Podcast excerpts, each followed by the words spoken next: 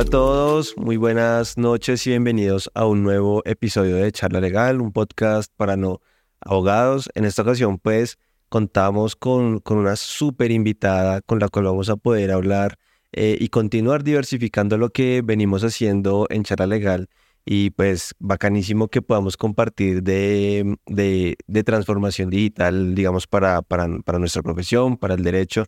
Y en este caso, pues nada, ya, ya pueden ver aquí a, a Luisa. Luisa, bienvenida a Charla Legal, de verdad, qué nota y, y gracias por, por estar aquí. Muchas gracias, Jordan. Gracias por, por el espacio y la oportunidad de estar en, en tu canal.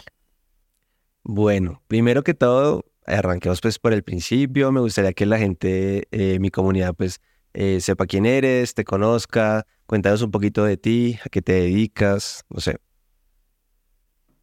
Bueno, hola a todos. Eh, bueno, mi nombre es Luisa Jiménez. hago muchas cosas en la vida, creo yo. porque soy, bueno, soy abogada, pero en paralelo, digamos, siempre me me ha gustado el arte, entonces desde el 2019 para acá decidí como también profesionalizarlo, entonces ahora me considero como eh, abogada y también artista de arte contemporáneo. Eh, adicionalmente amo el tango, me, me, fascina, me encanta y ya lo llevo practicando hace 10 años.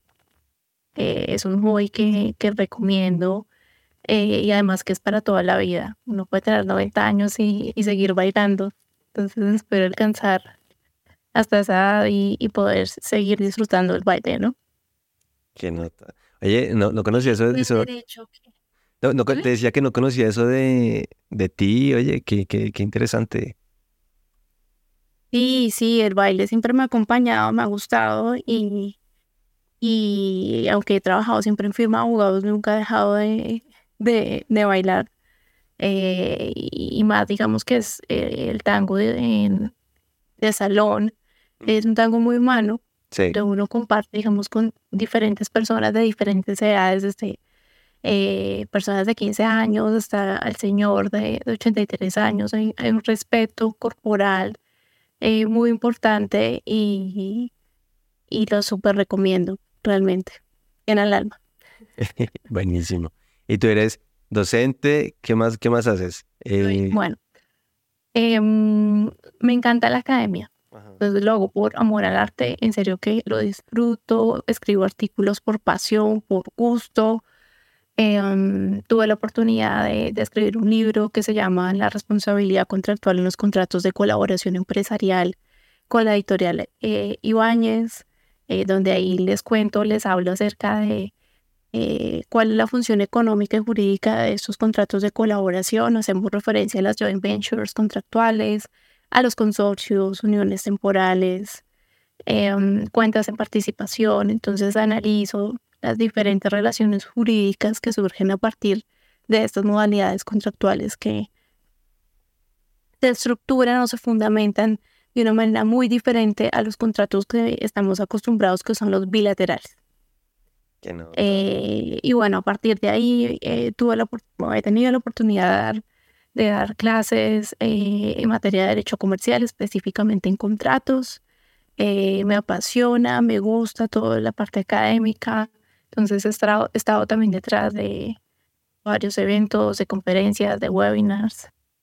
eso es algo que también me, me apasiona y por esa razón actualmente pues estoy como secretaria general del Colegio de Abogados Comercialistas. Ya llevo unos añitos ahí. Y pues actualmente eh, como vicepresidenta de la Asociación Colombiana de Legal Tech, eh, en atención a que siempre, digamos, la vida me ha llevado a estar súper conectada con temas de, tecnología.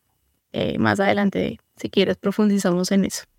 Claro que sí. De, de hecho, en, digamos que en ese, en ese camino, en eso que, que tú haces justamente, pues por, cura, por pura como casualidad terminé asistiendo al evento en el externado, que es donde, donde nos conocemos, digamos, como personalmente. Y, y pues tuvimos la oportunidad como de, de, de charlar de varias cosas, ¿no? Eh, y de compartir varias cosas y te dije que digamos que parte de lo que, de lo que, de lo que tú estabas, digamos, hablando en, el momento de, de tu panel, pues me, parecía muy interesante porque pues creo que le, diste un, un, como un enfoque, eh, eh, bueno, para contextualizar un poco aquí a la gente, fue en el evento de inteligencia artificial que organizó el Comité de, de, Innovación y Justicia Digital, si no estoy mal, que se llama, y, y, tú estabas hablando de sistemas automatizados, de lo que hizo Juan David Gutiérrez, que publicó una base de datos buenísima, que, que yo, de hecho, yo, le dije a él como, ven, pero te hacen falta algunos, no sé qué, que son públicos, eso sale estado. Este, pero, pero que ya no, nos daba, y tú dabas como esa conciencia de de lo importante que es, o, sea, ver y tener en cuenta que ya hay un montón de cosas que hoy en día las hace un sistema eh, que, que, en su mayoría tienen una intervención humana, pero cada vez se reduce, ¿no? Tú como, y, ahí me gustaría como arrancar, como, bueno, tú cómo, cómo ves ese tema, cómo ves obviamente ese, ese impacto, ese, ese cambio, esa transformación en, digamos, en lo que eh, estamos como, como, como acostumbrados a hacer un poco a que, a que vengan a realizar, digamos, ciertas actividades, pues un, un algoritmo, un, software. Bueno, yo creo que es muy importante también entender el, contexto en el cual nos encontramos, ¿no? Eh, como de dónde venimos, como cuál es ese trasfondo que, que nosotros tenemos. Y yo creo que en este caso con las nuevas tecnologías, no solamente con la inteligencia artificial, sino con metaverso, etcétera, eh, las nuevas tecnologías surgen bastantes retos. Y ante esos retos, pues lo, lo primero que tenemos que hacer es empezar a estudiar. Y yo creo que ahí encontramos una, una gran barrera donde actualmente, o lo que yo veo, es que, digamos, todo el mundo quiere ¿no? hacer uso de la tecnología, pero no se quiere informar acerca de qué significa realmente esa tecnología. Cuáles son sus riesgos, cuáles son sus alcances, quiénes son los dueños que están detrás de esa tecnología, cuál es la información que están captando eh, con mi suscripción, eh, ¿no? ¿Cuáles son los posibles efectos para mi modelo de negocio? O sea, los retos son gigantes y problemas jurídicos ustedes ni se imaginan. Eh, de hecho, todo el tema de nueva tecnología nos permite abrir o salirnos un poco de la caja, ¿no? De lo que eh, no venimos acostumbrados a lo que no nos enseñaron desafortunadamente en la academia, porque pues en esa época no estaban eh, todas estas nuevas tecnologías, pero actualmente que las estamos viendo o que las estamos utilizando, pues surge una cantidad de interrogantes y, y ahí el rol eh, como abogado es muy importante porque tenemos que actualizarnos, adaptarnos o si no nos quedamos. Y yo creo que la herramienta o la mejor herramienta es leer. Yo creo que ese es el querernos informar, el Em, incentivar, hay algo que a nosotros se nos corta mucho y, acá aprovecho para decirlo y es el sentido de curiosidad y de creatividad. Yo creo que cuando nosotros estudiamos derecho, eh, nos enseñan a ser de pronto incluso críticos, pero eh, incluso ese nivel de ser críticos es muy limitado porque yo me tengo que restringir a lo que se ha dicho desde hace más de, eh, de un siglo y tengo que seguir repitiendo los mismos teóricos, ¿no? Y tengo que estar de acuerdo con esas teorías, pero nunca nos enseñan a innovar, a ser creativos, a cuestionar, a cuestionarnos todo. Y en este caso, con las nuevas tecnologías sí se nos permite eso. Tenemos que ser súper curiosos. Yo creo que esa es una de las principales habilidades que debe tener un abogado en el siglo XXI. Ser súper eh, curioso, Em, que le guste la investigación, que le encante leer, que le encante ir más allá, no lo que se me está mostrando en una eh, simple comunicado de aceptación de cookies o de le aviso que esto es esto y ya, y no ir más allá, porque toda la información se encuentra eh, en estos nuevos desarrollos, solo que desafortunadamente las personas o no les gusta leer o les gusta lo fácil y yo acepto todo, pero no sé qué es lo que estoy aceptando. Entonces, ahí sí como dicen la casa de herrero cuchillo de palo, pues uno tiene que tomarse el tiempito de cinco minutos y, leer lo que uno está aceptando y más con, es, con estos nuevos desarrollos porque ahí pueden surgir una cantidad de interrogantes legales, em, de preguntas y de trabajo que uno después puede también eh, desarrollar para ofrecerle eh, a nuestros clientes o, o posibles clientes, ¿no? Entonces realmente lo primero es que tenemos muchos retos por, muchos problemas jurídicos por resolver y, muchas habilidades que antes no se nos eh, potencializaban, pues tenemos nosotros mismos que potencializarlas. Justamente, justamente, eh, y lo hace también en, ese panel, un poquito el tema de, regulación, ¿no? Digamos que, que en el episodio 30, justamente, o sea, esto lo estamos grabando el 7 de agosto, el episodio 30 sale hoy y es con una persona que está culminando un máster, si no estoy mal, en inteligencia artificial en, Italia, que me contactó y me dijo, oye, quiero estar en tu podcast y quiero que hablemos de esto. Y yo le decía, ven, eh, pues aquí, aquí archivaron un proyecto de ley que pretendía regular ese tema. Si no estoy mal, creo que Perú ya cuenta con una regulación en materia de inteligencia artificial que yo creo que es muy, muy, muy pronta y en Europa hay un, hay un paso importante al, al, hacer como público un, como, un, como ese primer consenso de lo que podría llegar a ser una regulación. Todavía creo que no está ni vigente, no está ni aprobado final final, sino que le hacen falta este, eh, algunos, algunos temas, pero, pero ya hay como una guía.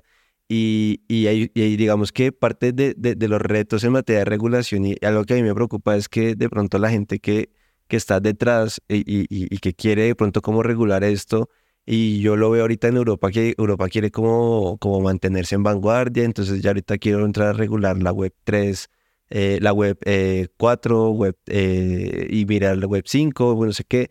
Entonces no sé hasta qué punto estamos siendo tan rápidos como valorar la, tecnología para entenderlo y poder hacer como una regulación que, que no nos limite el desarrollo, la innovación, pero que cuide sobre todo a los a los usuarios de, de, estas tecnologías y sus datos, ¿no? Así es, Jordan. Yo hice eh, hace ya, no, eso porque hace como año y medio, eh, un estudio, bueno, hice un, artículo que, que, se publicó en España que habla acerca de los efectos, ¿no? los desafíos de la regulación eh, en materia de inteligencia artificial en, en Latinoamérica y el Caribe. Y pues para poder sacar ese, ese artículo, pues tuve que analizar globalmente eh, cuáles eran los desarrollos, cuáles eran las tendencias, ¿no? Y ahí encontré que efectivamente con la llegada, digamos, de la, de la cuarta revolución industrial, pues hay eh, en materia regulatoria un gran desafío porque por un lado, digamos, tenemos eh, la necesidad de regular por, digamos, el nivel de riesgo que puede implicar en los diferentes sectores económicos, desde materia política, desde la, toma de decisiones de las personas, los datos personales de las personas, eh, cuando si hay discriminación o no en la toma de decisiones desde el, punto de vista público como privado, si me contratan o no, si el algoritmo está sesgado, entonces solamente contratan hombres blancos em, que sean menores de, de 60 años. Entonces, como que realmente con la llegada de todas estas nuevas tecnologías, pues vemos que hay una afectación en todos los sectores económicos y eso obviamente genera una necesidad de regulación. Pero por otro lado, tenemos ¿no? Eh, la necesidad de seguir innovando, de seguir probando, seguir eh, mirando qué nuevos desarrollos eh, se generan en, en, principio, pues para el beneficio de la, de la sociedad o, si lo queremos volver mucho más neutral, para satisfacer necesidades actuales. Entonces ahí encontramos ese, ese conflicto y para llegar a un punto intermedio, pues digamos desde el punto de vista de, Estados Unidos o, China, que su tendencia más es a continuar o apoyar más eh, la innovación, que haya libre empresa, que haya una autorregulación por parte de, eh, las empresas, digamos como que esa ha sido su tendencia. Pero por otro lado, Europa se ha, se ha vuelto, digamos, mucho más garantista en estos temas donde las instituciones internacionales, digamos, han llevado la bandera de decir un momento, acá hay un gran riesgo en materia de violación de derechos humanos em, en los diferentes sectores. Por esa razón tenemos que hacer una regulación basada en riesgos, ¿no? Y, y, clasificando y determinando, y creo que esa puede ser la mejor medida regulatoria. Y encontramos, digamos, eh, en la región o en Latinoamérica que incluso puede que no estemos llegando al nivel de, la, de, la de regular la inteligencia artificial, sino que es curioso porque están empezando a partir de mejorar o de regular todo el tema de tratamiento de datos personales, porque hay muchos países de la región que aún están cortos con ese punto. Por ejemplo, Argentina, recién la semana pasada, empezó, empezó su discusión eh, con los diputados para, para la actualización de la regulación en materia de datos personales. Y a la par de los datos personales es que se están generando apenas esas políticas públicas, que ahí también es importante distinguir muchas veces de cuando estamos hablando de una regulación que se le impone, digamos, a las empresas desarrolladoras de, de nuevas tecnologías, específicamente pues de inteligencia artificial, y cuando estamos hablando que los países están en interés de crear políticas públicas. Y en ese caso Colombia sí está muy avanzada en materia de, de, política pública en relación con inteligencia artificial, que lo pueden encontrar en su página web, Inteligencia Artificial Colombia, y ahí encuentran todos los, los insumos, eh, los compes, el marco ético, los principios, bueno, una cantidad de material que, eh, que lideró Armando Guío, eh, también con la CAF, em, y que digamos es un gran material porque fue elaborado por equipos multidisciplinarios, por expertos internacionales, que esa, digamos, es la mayor tendencia. Ahora bien, eh, volviendo, digamos, al tema regulatorio, es muy importante tener en cuenta que estos procesos son largos. Estos procesos no son cortos como, como lo hizo, por ejemplo, Perú, que Perú sacó una ley que donde, donde dice que va a ser de interés nacional la inteligencia artificial. Eso es lo único que dice la ley.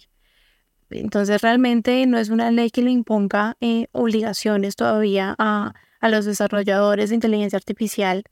No hay, no tampoco, digamos, no establece la forma en que se va a regular, si es bajo un régimen de principios, si también va a ser eh, bajo riesgo, eh, si va a ser bajo, bajo derechos, digamos, formas de regular hay muchas, ¿no? Y ese es un, es un punto importante para determinar cuál es el mecanismo más viable para mi país de acuerdo a mi contexto, de acuerdo a mis necesidades, cuál va a ser la metodología que yo debo usar.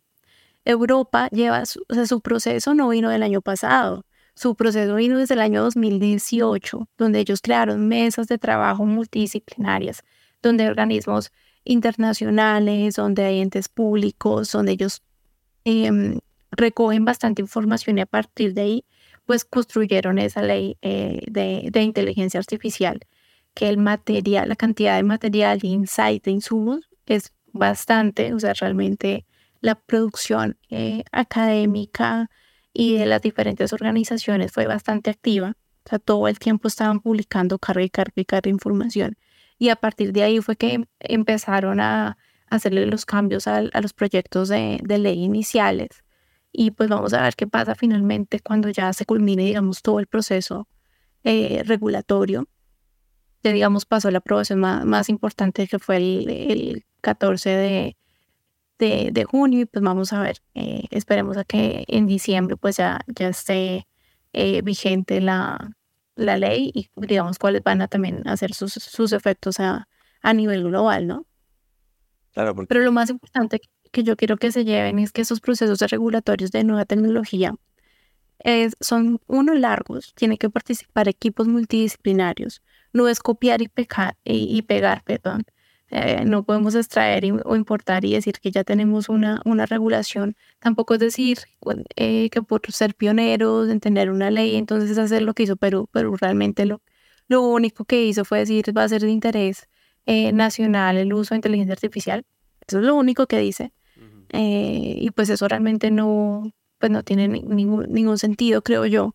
hay mucho por hacer, mucho, mucho y es necesario que nosotros como abogados empecemos a trabajar también con equipos multidisciplinarios, porque para esa regulación sí que se van a necesitar gente capacitada y técnica, que yo creo que con los proyectos de ley que se han radicado eh, en el país, pues yo, y lo dije en el externado y lo sigo sosteniendo, desafortunadamente, no fue creado por personas técnicas, no fue creado por personas que saben incluso qué es inteligencia artificial, no tuvieron en cuenta las diferentes, ni siquiera analizaron los diferentes modelos de regulación que hay, eh, establecieron obligaciones sin ningún fundamento técnico, que eso es gravísimo. Eh, no tuvieron en cuenta que Colombia, por ejemplo, eh, por ejemplo, no es un país consumidor de inteligencia artificial, no es un país productor de inteligencia artificial, es consumidor. En esa medida yo también tengo que tener en cuenta la forma en que lo voy a regular, los efectos de em, incluir, digamos, una responsabilidad objetiva, que ese es un artículo que, que escribí y que espero que salga en los próximos meses, donde analizo, digamos, esos, eh, los efectos de, de la responsabilidad en materia de inteligencia artificial. ahí tenemos que analizarlo desde el punto de vista contractual, cuáles son sus efectos desde el punto de vista extracontractual, también desde el punto de vista de los regímenes especiales, como es el derecho al consumidor, eh, ¿no? Los causales de exoneración, ahí qué efectos eh, se generan. Entonces, como les decía, digamos, son, son varios eh, retos, desafíos que tenemos que, que, enfrentar en estos procesos de, de regulación, pero lo más importante en todo esto es que estemos bien informados. yo siento que la mayoría de personas por, por tener alguna opinión, alguna oposición, em, hablan a la ligera y esto sí, uno tiene que estar leyendo y actualizándose todo el tiempo porque va todo el tiempo cambiando muy, muy, muy, muy rápido. O sea, la, cantidad de material que se genera sobre estos temas es impresionante y, y, uno tiene que estar muy actualizado y tiene que informarse muy, muy bien con el fin de que los resultados también sean de, de, buena, de buena calidad. Hay una pregunta que yo quiero como hacerte, ya aquí estaba como escuchando obviamente todo lo que tú eh, nos, nos, estás diciendo. Y me lleva a preguntarme algo que, que eh, eh, de hecho es algo a lo cual he invertido mucho tiempo y es algo que ya me lo he venido preguntando, pero me cuesta como, como darme una respuesta y me gustaría como aprovechar que, que, estás aquí, preguntártelo y de paso que, que, la comunidad de charla legal pueda, también hacerse esa pregunta y pueda empezar también como a, participar y a, dar su opinión de lo que de, de, la manera en la que va a ser la profesión del abogado de aquí a unos años. Porque, porque, porque te lo pregunto, porque yo, yo siento que ahorita eh, hay una gran incertidumbre porque uno de los cambios tecnológicos casi que cada seis meses van a obligar a hacer un cambio, un cambio importante, un cambio drástico, la tecnología avanza muy rápido y, si bien es cierto que no todos los abogados van a avanzar en esa misma medida, hay otros que van a ir avanzando como de manera paulatina, progresiva, ¿cierto? Hasta llegar a, como, a cierto nivel en el que, en el que incluyamos tecnología o, automatización en, en, los procesos de firmas, eh, de las entidades, de las empresas, en sus áreas legales, en fin. pero a mí me resulta un poco difícil porque ¿qué nos podemos imaginar más allá de que un abogado use inteligencia artificial o que un abogado eh, automatice sus solicitudes de registro de marca con RPAs? Porque no, tú bien lo decías, no todo es inteligencia artificial, lo que pasa es que es el, el que se puso de moda, pero justamente aquí hay un tema preocupante y es que la mayoría de sistemas automatizados, los que publicaban David, muchos son RPAs, muchos también utilizan mucha información, lo que pasa es que no las analizan y demás, pero si las utilizan, si lo transfieren, si los, los, dan un tratamiento, ¿no? Em, pero, pero tú, ¿cómo te imaginas esa profesión? ¿Cómo te imaginas, eh, no sé, el, el, lo que va a ser un abogado en 2030, lo que va a ser un abogado en 2040? Eh, porque a mí me, me, resulta un poco complejo, como te digo, imaginarme algo más allá, salvo que nos pongan a disposición computadoras cuánticas y podamos ahí sí, mejor dicho, hackear aquí cualquier blockchain y hacer lo que, mejor dicho, procesar toda la información que hemos producido en segundos, eh, va a ser una cosa loca, pero de aquí a eso falta mucho. Entonces, no sé tú cómo lo ves, qué, qué pronto has visto en otros, en otros lugares, aprovechando que has hecho también como esas investigaciones de, de, de lo que podrían estar haciendo como estos abogados vanguardistas en otras, en otras partes del mundo porque, porque me cuesta un poco llegar y decir es que, es que va a cambiar de aquí mucho o va a cambiar poco. O sea, para mí es una completa incógnita. Total, eh, apenas estamos en ese, eh, estamos en el laberinto de la inteligencia artificial, ¿no? Estamos apenas descifrando eh, qué es la inteligencia artificial, ¿no? apenas estamos como en, como en qué es, cómo es, pero cuáles son sus efectos, pues apenas lo estamos, de hecho, en, la charla que, que, tuvimos en un webinar que tuvimos desde la firma en Lloreda con nuestros clientes, eh, les decíamos sobre el tema de la seguridad de la información. Entonces les decíamos apenas, apenas se está descifrando la inteligencia artificial, pero todavía no sabemos realmente cuáles son los efectos que van a tener en los diferentes sectores económicos. Em, y lo que sí nosotros le, les decíamos a ellos es, eh, tenga en cuenta que así su empresa no sea base tecnológica, igual va a resultar afectada con la inteligencia artificial, directa o indirectamente. Usted tiene que determinar cuáles van a ser esas directrices o lineamientos que, que va a tomar la compañía, ¿no? Em, y en este caso, ya respondiendo a, tu pregunta, Jordan, eh, uno de los principales cambios que yo veo eh, y que estoy 80% mm, segura que va a cambiar y es la forma en que se cobra los honorarios. Que debería. Nosotros estamos apelando y de hecho yo, bueno, siempre yo estaba de acuerdo en que, en que uno debe cobrar por proyecto, uno no debe cobrar por horas. Ajá, de acuerdo. Me gusta. digamos, no es el tiempo que no se dedica, sino lo que no, lo que no sabe y la experiencia que tiene. Puede que a mí me tome 10 minutos, pero es que esos 10 minutos yo los logré, pero porque mejoré mi proceso hace 20 años. O porque tengo más de 30 años en el, sector y sé cómo opera y por eso esa operación a mí me dura solamente 15 minutos y a otra persona le, tomaría 3 horas. Y por eso es que a mí me pagan lo que me pagan, ¿no? ese, es mi, el valor agregado que yo le estoy dando a mi servicio. Yo creo que lo primero que va a cambiar va a ser la forma de cobrar nuestros honorarios va a dejar de ser por horas y ahora pasaremos a proyecto. Porque si nosotros estamos diciendo que la tecnología es para hacer nuestro trabajo mucho más eficiente, que eso es algo que nosotros también estamos compartiendo desde, desde la firma de decir, la inteligencia artificial llegó para quedarse y llegó para ser una herramienta más, no para desplazarnos, ¿no? Entonces, eh, tenemos que, sí, ser muy, hacer, digamos, eh, muy responsables, tenemos que, que saber cómo funciona cuáles son sus riesgos, cuáles son sus límites, em, cuáles son las buenas prácticas, ¿no? Cómo puedo informar a mis clientes cómo estoy haciendo uso de mi inteligencia artificial, eh, integrarlo dentro de mi proceso sin que me reemplace. Entonces, primero, eh, entender que pues esas herramientas son eh, precisamente ayudas o que, mejoran, digamos, nuestro, día, nuestro trabajo, nuestro día a día. Y por esa razón, al hacer mucho más eficiente nuestro trabajo, pues no vamos a durar, digamos, haciendo un poder unos 45 minutos, sino que nos vamos a tardar unos 10 minutos o 15 minutos con la respectiva eh, revisión eh, por parte de un ser humano, ¿no? Em, entonces, en esa medida no significa que tengamos que bajar nuestros honorarios a los 15 minutos. Eso no tiene ningún sentido. Y pasa lo mismo cuando una empresa, si nosotros, hay algo que también em, creo que a nosotros no se nos enseñan los abogados, es que nuestros servicios, cuando nosotros creamos una firma, cuando creamos una empresa, pues es como cualquier otra empresa. Tenemos también que tener KPIs, tenemos que tener una visión, una misión, tenemos que implementar la estrategia, tenemos que generar cultura organizacional. Todos los elementos que componen una empresa también los debería tener una firma. Y en esa medida se hace también necesario entender que si yo voy a hacer mucho más eficiente mis procesos, que si una empresa tradicional trae una máquina de China donde ya yo no elaboro los 150 pares de zapatos diarios, sino que con la empresa, con la máquina que traje puedo hacer mil pares de zapatos, no significa que el par de zapatos me vaya, yo le vaya a bajar el precio porque traje una, eh, una máquina de afuera y ahora los vaya a regalar.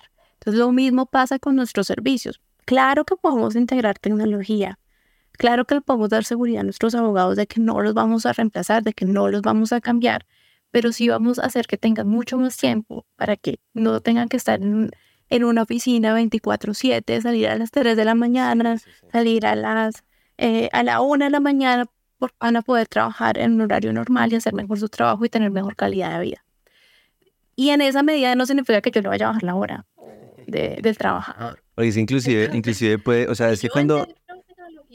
Claro, o sea, ese tipo de cosas cambiarían mucho inclusive el, lo que viene siendo el modelo de negocio de las firmas y en ese sentido uno puede, puede inclusive remunerar mejor eh, porque vas a poder tener más capacidad para, yo le llamo capacidad de respuesta, capacidad de atención de solicitudes, de lo que te manda un cliente, que antes como que te, te podía mesurado porque tengo tres abogados, cuatro abogados o cinco, y, es mucho trabajo, no sé, pero, pero hay un montón de cosas que yo no, lo había, yo no lo había, por ejemplo, no lo había visto yo de esa manera, inclusive. Sí, yo creo que ese es el primer cambio, entonces ya no vamos a cobrar por horas. Y ahí hay dos noticias buenísimas. Uno, porque ya podemos cobrar por proyecto.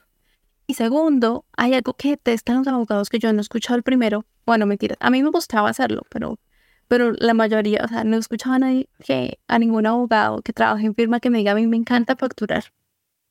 Ok.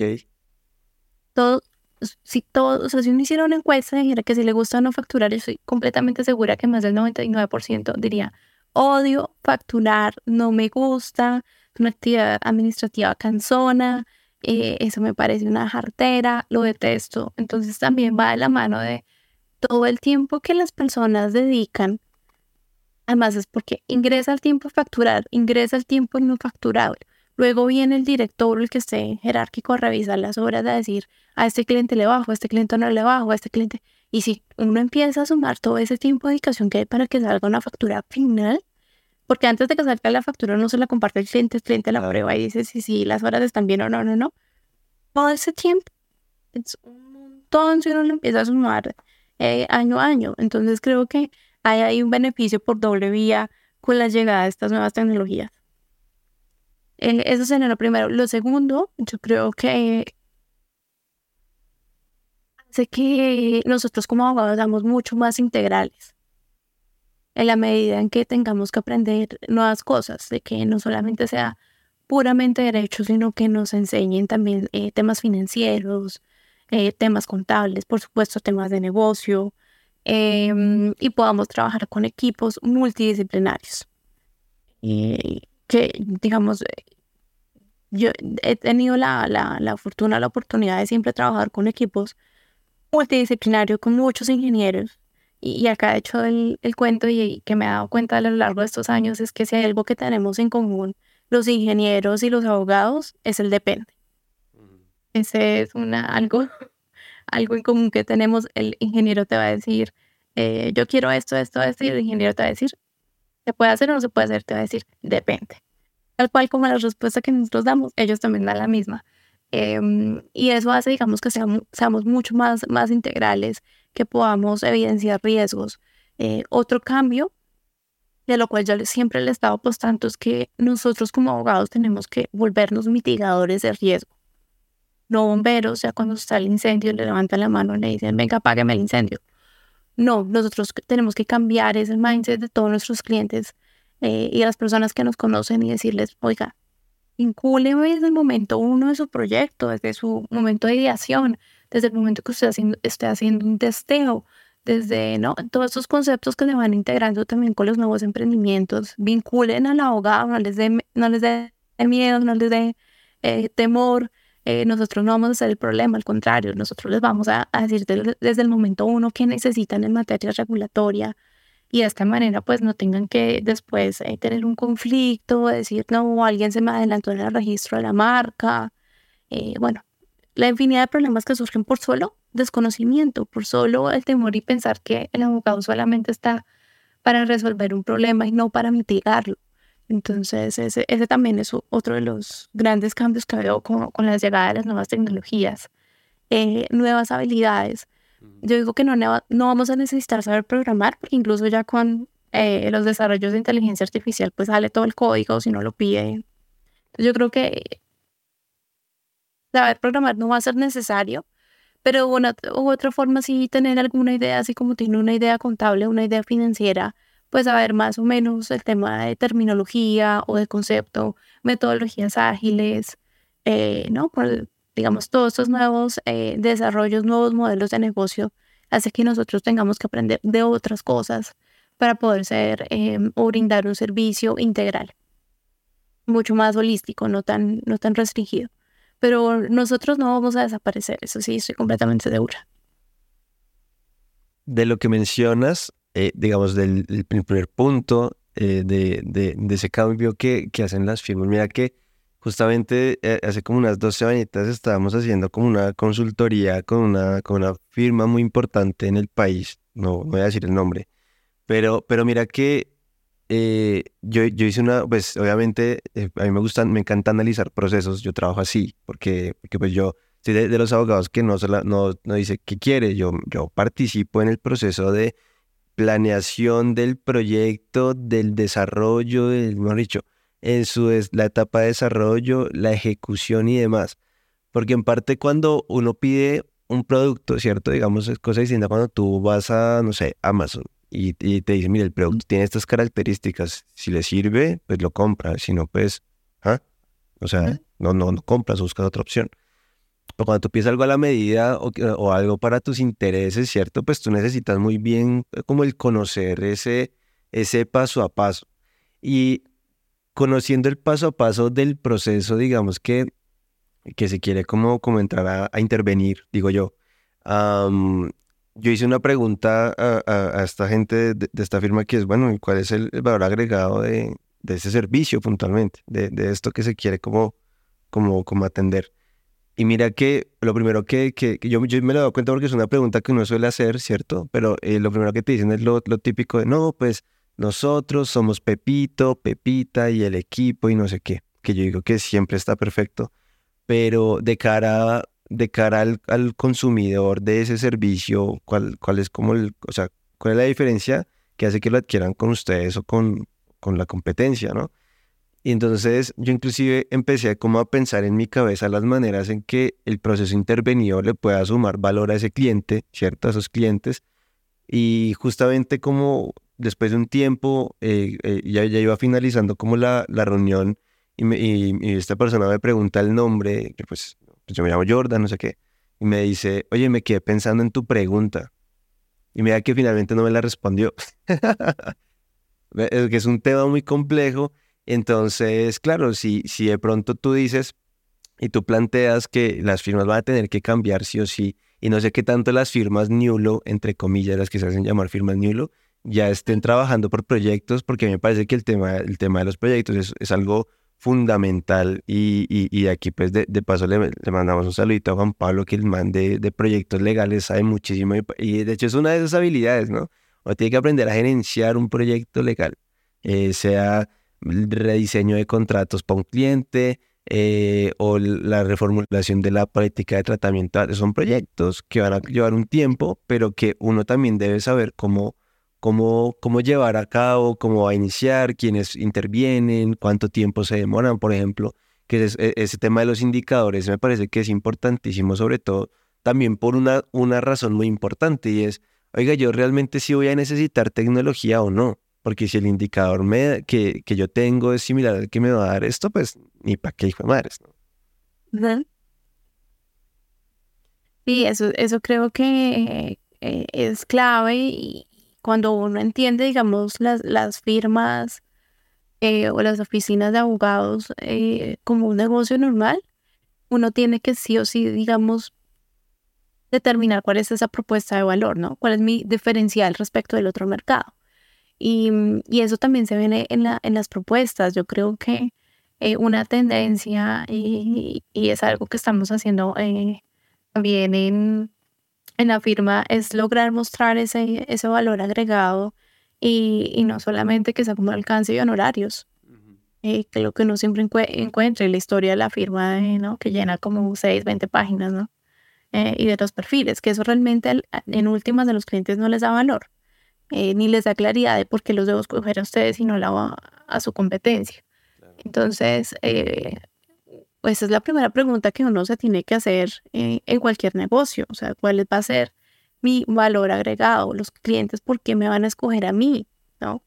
Y, y no a los demás. Entonces, eso precisamente pasa y cuando no hay una respuesta clara, es cuando las personas empiezan lo vuelven como rutinario y, no entienden la firma, no entienden eh, las oficinas de abogados como realmente un negocio que debe tener, que está compuesto por clientes internos, por clientes externos, eh, por cuáles van a ser la forma de monetizar, digamos, todo ese modelo Canvas eh, que le enseñan a uno, digamos, para especialmente para emprendimientos.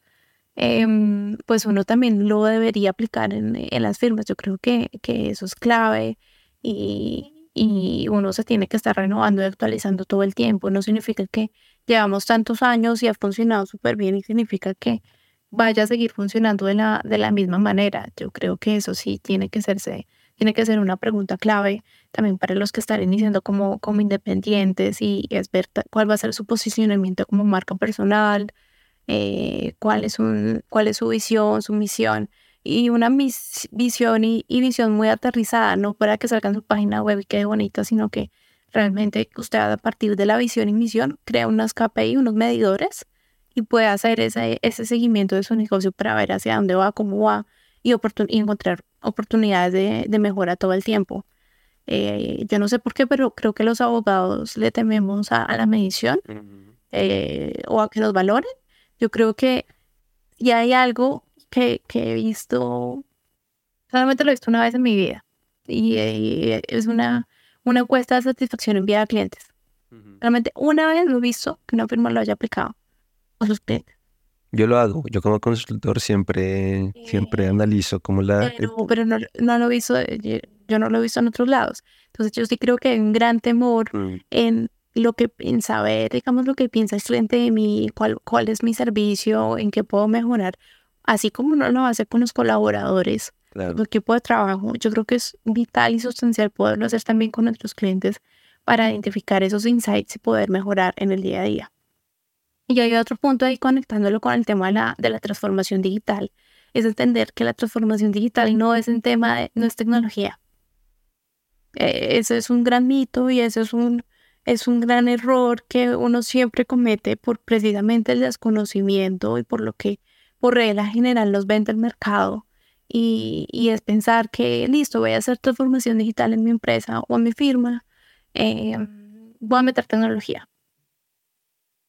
Entonces, ese, ese, es un grave error, es un mito. Realmente la transformación digital se encuentra compuesta, digamos, por varios procesos que uno tiene que, que realizar, iniciando por un diagnóstico para mirar cómo está mi empresa, cuál es su nivel, miran en, cuál es el posicionamiento a nivel de digitalización, el nivel de liderazgo, porque estos procesos de transformación digital hay algo clave y es que tienen que ser liderados por las cabezas las organizaciones. Si no han liderados por las cabezas de las organizaciones, es muy difícil que sean procesos exitosos en materia de transformación. Entonces, muchas veces, y, lo, y lo evidenciamos con empresas reales eh, de, mis compañeros, eh, que decían, yo tengo esa de, bueno, mi familia tiene una empresa de transporte y el tema de transformación digital, lo más difícil no va a ser el tema de integración tecnológica, lo más difícil va a ser cambiar el mindset de mi papá, porque mi papá no, no, quiere meter la tecnología, no le interesa, no le ve ninguna, em,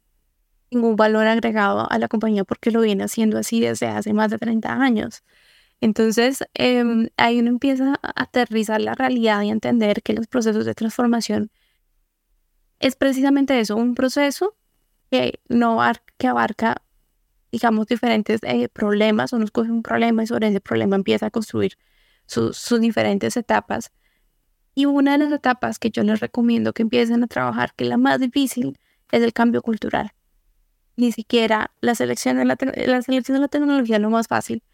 Eh, la implementación también es difícil, pero lo más complicado es cambiar la mentalidad de las personas que componen la empresa o, la, o la firma. Eso es lo más difícil, el cambio cultural en los procesos de transformación. Porque, ¿qué pasa? Podemos tener los suficientes recursos, adquirir la última tecnología que haya en el mercado, traerla, iniciar unas capacitaciones por dos, tres meses. Y los dos, o incluso al mes siguiente, puede que nadie esté haciendo uso de tu tecnología que trajiste y creaste un proyecto de seis, ocho meses para poder traerla, solamente traerla. Entonces, eh, eso es muy frustrante y, creo que, que ahí es donde realmente está el reto en los procesos de transformación digital eh, transversal, sin importar si se trata, si se trata de una empresa de nivel eh, de base tecnológica o si se trata de una firma de abogados o si se trata de una firma de una empresa tradicional. Eso sí. estoy, estoy de acuerdísimo porque, porque justamente, digamos, lo que, lo que he hablado en el podcast acá es que no, siempre es necesaria tecnología. Justamente en el episodio 28 que, que estoy hablando con la Amateur, eh, hablamos de, de, que inclusive a veces la tecnología puede desplazar a un montón de gente y nosotros por, eh, y justamente en nuestro, en nuestro, yo le llamo, yo le llamo a nuestro mercado, yo no le llamo el mercado a los abogados, yo le llamo el mercado eh, la cadena de valor del conflicto. Entonces creo que esa es nuestra cadena y hay abogados que están muchos en la parte donde, justamente lo decías, donde ya escaló y se, y, se llevó un litigio y están ante un juez o qué sé yo. Hay otros que están en la, conciliación, en los mecanismos alternativos, arbitraje, amigable composición, etc. Eh, y hay otros que estamos desde el, desde el punto de vista preventivo, con lo, lo, que, lo que solemos hacer.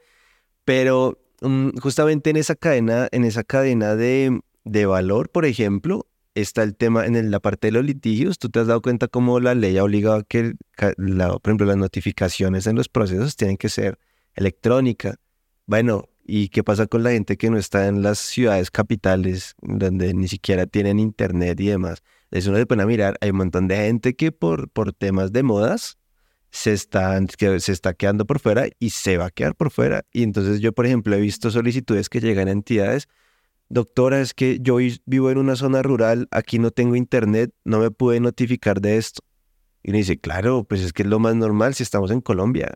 ¿Qué esperamos? Y si no está en Bogotá, no está en Medellín, Cali, Barranquilla, pues es jodido. Entonces es una persona que va cada tanto a la entidad y dice, mire, pues yo tengo aquí un, interés en un proceso o algo así, pues va cada tanto, no, está, no está tan pendiente y justamente y, te lo pongo como, como en nuestro sector, ¿no? Justamente, como, como con ese tema de, innovación, justamente estamos dejando de lado mucha, a mucha gente y sobre todo a una, una, una estadística que salió, salió hace como una semana de la República en la que decía que cuatro de cada diez hogares en Colombia no tienen acceso a Internet. Y eso es un montón de hogares, es un montón de gente. Sí, es cierto, eso también eh, nos genera, digamos, un, gran reto para nosotros como, como países, eh, como país que hace parte eh, pues de, de, la región latinoamericana y que estamos en vía de desarrollo. Em, y ahí he tenido, digamos, es un proyecto que, que, tengo en mente, que espero poder llevar a cabo o iniciar o generar una semilla por lo menos este año, por lo menos el, próximo, y es precisamente em, liderar la, la, iniciativa de crear una cátedra obligatoria de ciudadano digital. Porque definitivamente eso toca empezar desde, yo creo que desde, desde el colegio, desde la escuela. Eh, a pesar de que todavía, digamos, haya regiones a través de las cuales pues, no existe internet, a la par tenemos que reforzar las habilidades em, digitales informar, porque yo creo que es uno de los principales desafíos y, retos que tenemos. La información es muy, muy, muy grande y, creo que sí es necesario crear una cátedra digital em, que vaya acorde, digamos, con la edad de las personas, que vaya acorde a la ciudad donde se encuentre, en su contexto, em, con el fin de darles esas herramientas o esas bases, así como nos enseñaron a nosotros eh, a leer, eh, en su momento, pues también darle las herramientas suficientes para que sepan cómo usar toda esta, eh, la tecnología, eh, cuáles son sus riesgos, ¿no? Todos esos ciberdelitos que actualmente encontramos, de las personas que se contactan por internet, que puede ser un acosador, que puede ser un, un violador, ¿no? todo eso hay que informarlo y hay que darle herramientas a las personas a que a que se puedan, digamos, puedan conocer también sus derechos y los riesgos que hay. ¿Qué pasa cuando yo le entrego información eh, a través de y captan toda mi información personal? Si yo envío fotografías, si yo envío documentación, información, eh, cuánto sé que una página, por ejemplo, es, es, es segura, cuando, cuando sé que una página es insegura. Eh, Incluso si, digamos, si lo aterrizamos a una región muy apartada donde el único medio de comunicación sea WhatsApp, por ejemplo, que es el más utilizado eh, por las veredas eh, en nuestro país, entonces, ¿cómo podemos intercambiar eh, información? ¿Qué pasa si un número extraño me envía un mensaje? ¿A dónde lo puedo reportar? Etcétera, etcétera. O sea, como empezar a adaptar em, todos esos contenidos según el grado en el cual se encuentran los estudiantes y por supuesto darles esas herramientas con base en su contexto eh, para que en el día de mañana pues hayan ciudadanos digitalmente informados. Y oye, eso, es muy importante porque claro, o sea, uno necesita hoy en día tener esas habilidades para poder utilizar tecnologías, ¿cierto? Tú bien lo dices, es como, no, no sé si tan importante como aprender a leer, pero creo que es una competencia básica que sí o sí toda persona hoy en día debería estarse como formando indistintamente pues de, de la edad. Y uno lo mira por ejemplo eh, a los adultos mayores me he dado cuenta sobre en las en muchos lugares del país les ponen no tiene que hacer eh, la solicitud de vinculación al adulto mayor por internet y tiene que tener NECI, o si no, donde le depositan y tiene que claro, o sea, un montón de cosas que, que uno antes diría, pero pues no sé, no sé qué tan bien pensados estén esos procesos, porque los están obligando a hacer un montón de cosas que, pues, a ver, son mayores, es gente que, que muchos no se pueden desplazar o que, o que es difícil, digamos, por el lugar donde se encuentran, pero ahí es donde inclusive podría estar el tema de que si realmente hay en ese tipo de cosas deberían obligar a las personas a que tengan un teléfono, por ejemplo, ¿cierto? Eh, a los pensionados. Esas cosas buenas. Esas son las cosas buenas que hay. Em, pero en Colombia, digamos, ahí por la ingenuidad, volvemos por la desinformación, eh, ¿no? Eh, muchas personas las llaman y les hacen estafas o, les dicen consiguen acá o llévenme la plata o en un baloto, en, bueno, todas las noticias que uno ve en el día a día y todo eso es por desinformación. A mí nunca me dijeron, yo no sabía que eso podía pasar. Entonces, eh, para mí eso es clave y, y, creo que lo más importante es empezar Em, desde, desde los colegios para crear esas nuevas generaciones. Eh, si estamos hablando que estamos en la cuarta revolución industrial, donde hay nuevas tecnologías, donde va a ser mucho más fácil acceder a ellas, donde estamos ampliando la red de Internet, pero no estamos dando esas herramientas, esa información necesaria para que nuestros ciudadanos lo usen de manera responsable, pues los niveles de riesgo se van a incrementar sustancialmente y es algo que eh, no podamos olvidar. O sea, la, educación es, es, fundamental en nuestros procesos, la verdad. Em, y, pues vamos a, vamos a ver cómo, cómo nos sale la, la iniciativa. No, te, te deseo lo, mejor y, y, en lo que te pueda ayudar, pues cuenta conmigo. Este, Luisa, bueno, ya para ir terminando, eh, me gustaría, digamos, que, que, el podcast sea algo que tiene muy diferencial, en, eh, digamos, y que sé que le gusta mucho a, la gente y es como, como, como el, un mensaje, ¿cierto? Que cada invitado como que tiene la oportunidad de, de decirles este tema de transformación, transformación digital, em, de innovación, si se le quiere llamar, digamos, innovación con sus, eh, con sus, con sus, con sus connotaciones y sus peros y sus más y sus menos.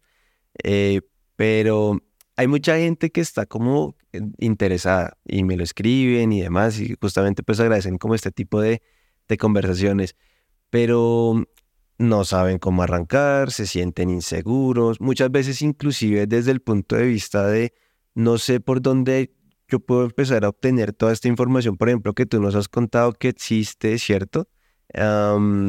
y aquí, y aquí enmarco yo abogados que ya tienen un montón de años abogados que tienen poquitos años de experiencia, eh, este, los estudiantes de, derecho, pues, y, pero eh, eh, es, gente que indistintamente tiene mucho interés sobre estos temas, pero realmente no, no han tenido o no se han dado o no, no sé cuál será como, de, como tal el motivo, pero sé que si tú les dices, si les das un mensaje, es gente que, que como le digo yo, vamos a evangelizar.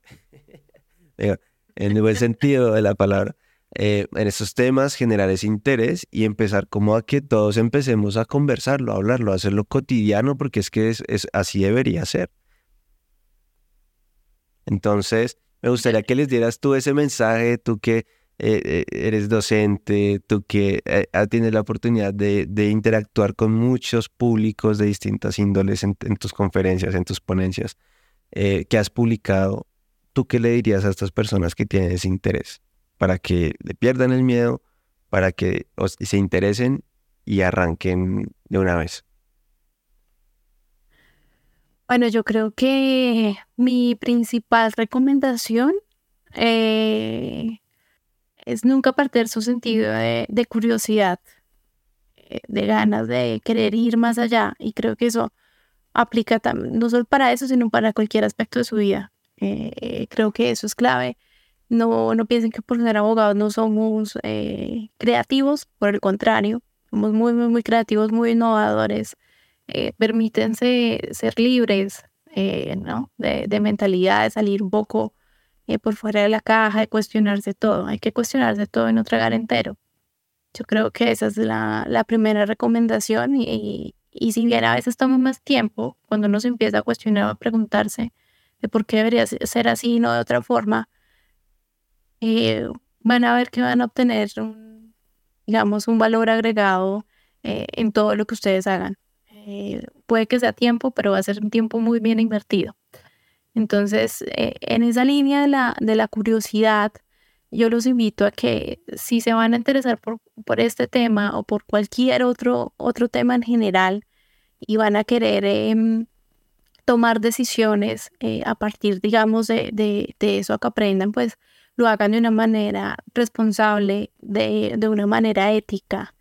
Y para lograr, digamos, ese, ese nivel de, de responsabilidad, uno tiene que estar muy bien informado, muy, muy bien informado. Y eso es, para informarse uno que necesita, pues uno la curiosidad, empezar a, mirar, a buscar y, y dos, leer. Esa es, esa es, la, la principal clave que hay antes de entrar a opinar, porque yo estoy de acuerdo que uno debe, debe, opinar en, en, diferentes escenarios, em, pero antes de, de, opinar hay que, hay que mirar qué hay, en qué estado estamos. No entrar a opinar por, por opinar o solamente porque eh, me leí un artículo de, de menos de dos páginas, entonces yo ya soy el experto en Ahorita nada de esas Me, me, leí, un artículo de Luisa y yo ya soy experto en... Me leí, ya soy experto en inteligencia artificial.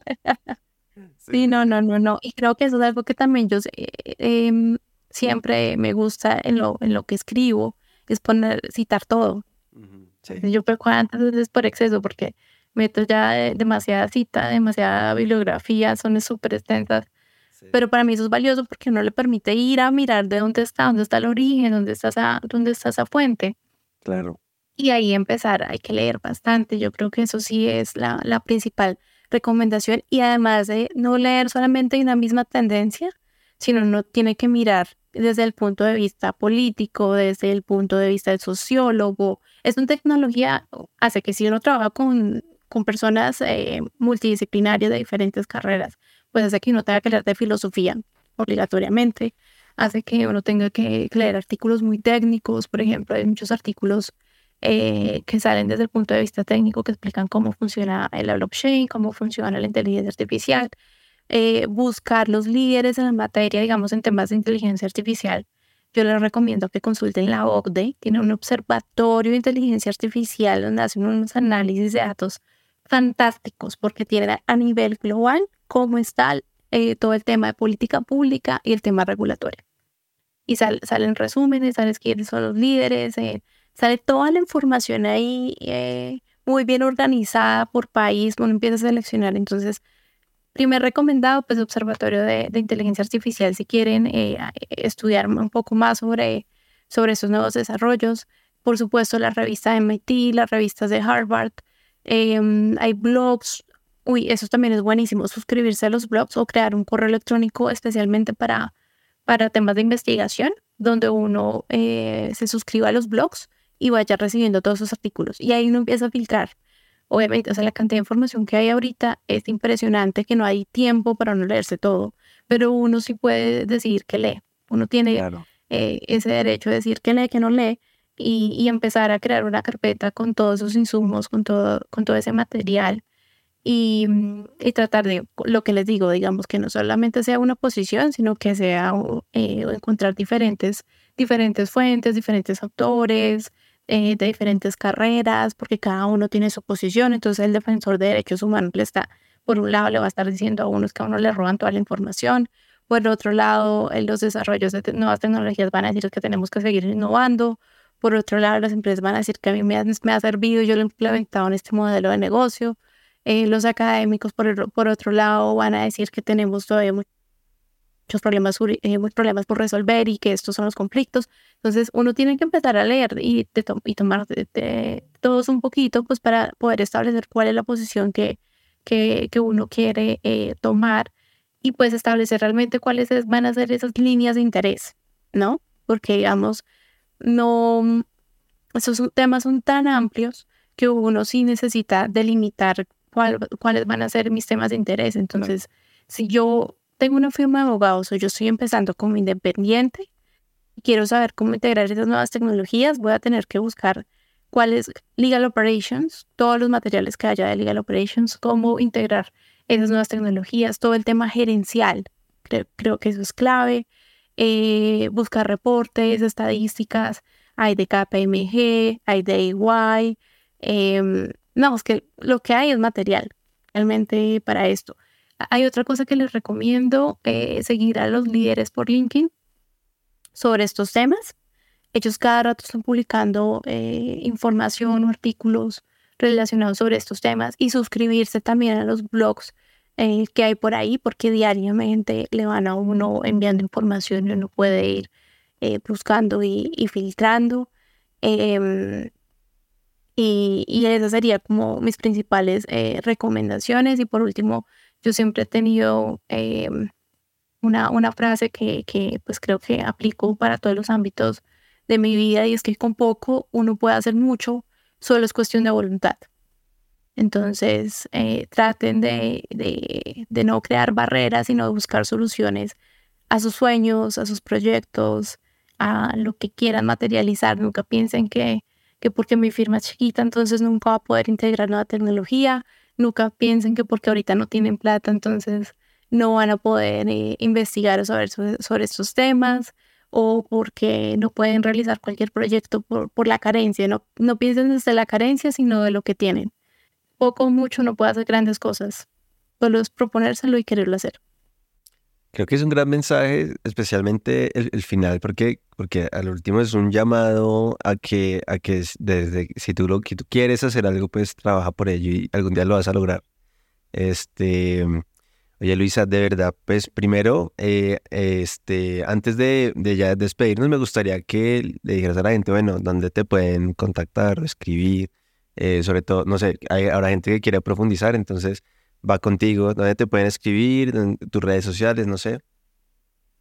Bueno, primero los invito a todos a ser parte de la Asociación Colombiana de Legal Tech. Eh, pueden colocar por Google Asociación Colombiana de Legal Tech. Ahí consultan y ven cuáles son eh, nuestros objetivos, nuestros proyectos. Tenemos bastantes proyectos para, para estos años, para que puedan conocer ustedes de nuevas tecnologías, para que puedan hacer también parte de los diferentes comités. Tenemos comités de datos, de solución de conflictos, de género, em, de nuevos negocios. Realmente tenemos unos comités bastante diversificados y cada uno de ellos generamos eh, proyectos y eventos em, para nuestros asociados y también, digamos, para la comunidad en general, para efectivamente estar bien informados. Em, entonces, por ahí, digamos, también pueden, pueden contactarme. Eh, si quieres, bueno, les comparto mi, mi, correo electrónico personal, que es ljiménez, m-a-h-e, arroba gmail.com y me encuentran eh, con mi nombre completo. Yo, yo, no sé si Jordan queda ahí mi nombre completo para que me busquen por LinkedIn. Em, Luisa Fernanda Jiménez, Maecha, con H intermedia, el Maecha. Esas son, esas son mis redes eh, principales, digamos, para estos temas. Buenísimo. Ahora sí, Luisa, de verdad, mil gracias por, por este episodio. Creo que muy valioso em, para mí, para la gente. Eh, yo siempre, digamos que aprovecho a veces estos, estos escenarios también para aprender yo, eh, escuchar a veces otras, otras opiniones, otras, otras posturas, porque no todo puede ser lo que uno cree. Eh, pero de verdad, mil gracias, Luisa, por, por esto, por tu tiempo y, por estar acá y nada, quedas invitadísima eh, para a volver cuando quieras y, y, pues estamos hablando. Muchas gracias a ti, Jordan, y a todos por, por ver este episodio. Muchas gracias, una, una gran oportunidad. No, Luisa, a ti. Y para mi comunidad de charla legal, pues quiero agradecerles nuevamente, como siempre, por llegar hasta acá, por escucharse este episodio. Recuerden que em, la gente que nos escucha en Spotify tiene encuestas eh, sobre lo que opinan de los episodios, nos pueden dejar su opinión. Ahí van a quedar publicados y obviamente los vamos a estar leyendo y nos pueden decir si les gustó o no. Con eso pues podemos también nosotros em, saber por qué línea debe continuar el, el podcast de charla legal. Entonces, de nada, mil gracias.